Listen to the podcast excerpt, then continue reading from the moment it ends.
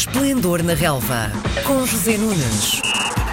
Mais um início de semana, mais uma segunda-feira, com mais um Esplendor na Relva com José Nunes. Olá, bom dia. Olá, Karina, bom dia.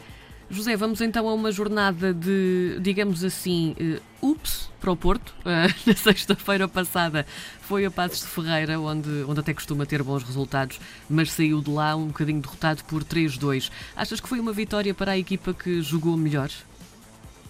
Foi, foi, claramente. O Passo Ferreira foi vitória ao Porto, creio que isso foi quase unanimemente reconhecido. O próprio treinador do Porto, Sérgio Conceição, admitiu o mérito da equipa do Passo de Ferreira uh, neste jogo, em que surpreendentemente ganhou ao Porto, ao mesmo tempo que reconheceu que o Porto teve muito aquém das circunstâncias e das necessidades.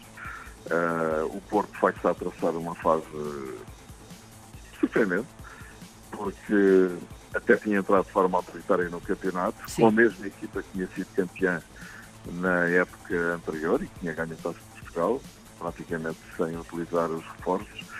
E o que é facto é que a partir de certa altura, à medida que se foram integrando novas caras e saíram dois jogadores uh, de crucialíssima importância na equipa, estou a falar de Alex Bell e Danilo, de facto as coisas começaram, de certa forma, a complicar-se a derrota com o Marítimo, pelo um resultado 3-2 em casa no Dragão, creio que tocou um pouco a equipa em termos de autoconfiança. E o que é facto é que o Porto lá para cá, mesmo nos jogos em que triunfou, não fez ou não assinou, vamos dizer assim, grandes performances, excetuando talvez a primeira parte do jogo com o Manchester City para a Liga dos Campeões em Manchester. Aí o Porto esteve muito bem.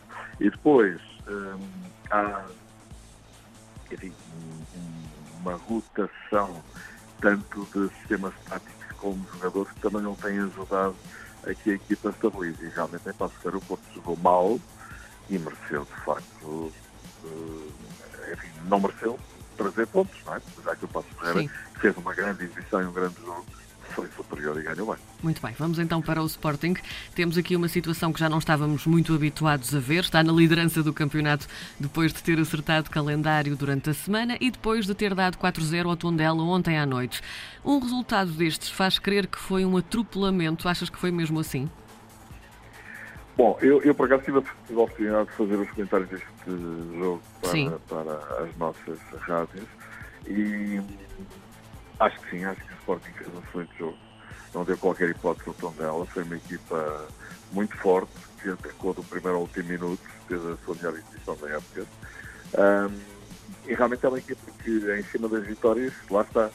Exatamente uh, o contrário daquilo que eu disse há pouco. Em relação ao Porto, está a ganhar autoconfiança, está a construir uma equipa, está a afinar processos e não tendo, porque não tem, as armas que Porto e Benfica dispõem, uh, é uma equipa que está a ser muito bem trabalhada por Colena Amorim e que com este início de campeonato, 5 uh, vitórias e um empate, 15 gols marcados, 4 sofridos, o único jogo que não venceu foi o clássico frente ao Porto, 2-2 em Alvalade, é uma equipa que está a ganhar lastro, a ganhar consistência e vamos ver até onde é que pode ir este Sporting. Evidentemente estamos numa fase muito inicial do campeonato. Ia mesmo perguntar-te sobre isso, se achavas que já se podia fazer aqui uma previsão, assim ainda era cedo para dizer isso.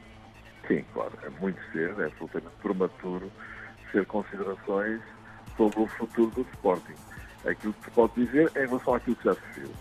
E se é verdade que o Sporting uh, esteve muito mal, por exemplo, quando foi eliminado no play-off da Liga Europa, e também em casa e com uma goleada frente ao Las Clint, uh, também é verdade que tem vindo claramente a ganhar qualidade, inclusive no seu futebol, uh, e hoje parece-me uma equipa muito interessante, muito equilibrada, muito sólida, que ontem, efetivamente, assinou uma bela exibição e a goleada justifica-se por inteiro.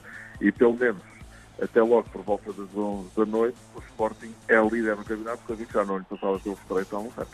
Ora bem, falamos então de hoje. O Benfica volta a jogar e por isso pode também, eh, lá está, recuperar esta liderança do campeonato. Mais logo no estádio do Bessa, mede forças com o Boa Vista. Achas que a avaliar pela posição do Boa Vista na tabela, já que são penúltimos, o desequilíbrio aqui das forças é demasiado grande? Ou achas que o Boa Vista até pode fazer como o Farense há umas semanas e obrigar o Benfica a soar para conseguir os pontos?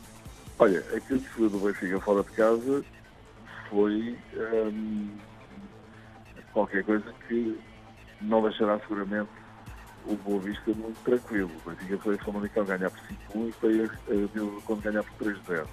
Ou seja, fica a ideia de que o Benfica fora de casa é uma equipa eventualmente até mais perigosa, com mais uhum. espaço, com os jogadores que tem na frente e com a qualidade do futebol que possui, que pode ser efetivamente pouco recomendável para este Vista, que como disseste é o penúltimo classificado do campeonato. Um, bastante forte é feito no plantel. Uh, tem apenas três pontos, três empates e duas derrotas, e, e por isso, naturalmente, precisa uh, de fazer um resultado diferente ao Benfica, tanto porque os pontos são muito poucos, como, por outro lado, a equipa moralizaria com Portanto, acredito que o Benfica vá sentir dificuldades, porque o Boa Vista é uma equipa que tem bons jogadores, e que vai dar tudo para inverter a tendência destas primeiras jornadas, já que está muito mal classificado. Agora, olhando para aquilo que o Benfica está a jogar, é possível que o Boa Vista venha a passar por um bocado, mas isso não garante absolutamente nada ao Benfica. Para já, 5 uh, jogos, 5 vitórias, 15 gols marcados, 3 sofridos. Na Liga Europa tem estado muito bem também, ainda agora na quinta-feira passada fez uma excelente partida frente ao Standard Liège mas vamos esperar para ver o que é que pode acontecer. É claro que o Benfica tem como grande motivação o regressar ao primeiro lugar do campeonato e principalmente marcar uma diferença pontual muito significativa em seis jornadas de 8 pontos para o Porto, que é uma coisa uh, de respeito, indiscutivelmente. Nada é irreversível na sexta jornada, mas 8 pontos é uma, é uma brutalidade, não é? Dizer, em, tão poucas, em tão poucas jornadas. Por isso o Benfica vai com essa enorme motivação para o décimo.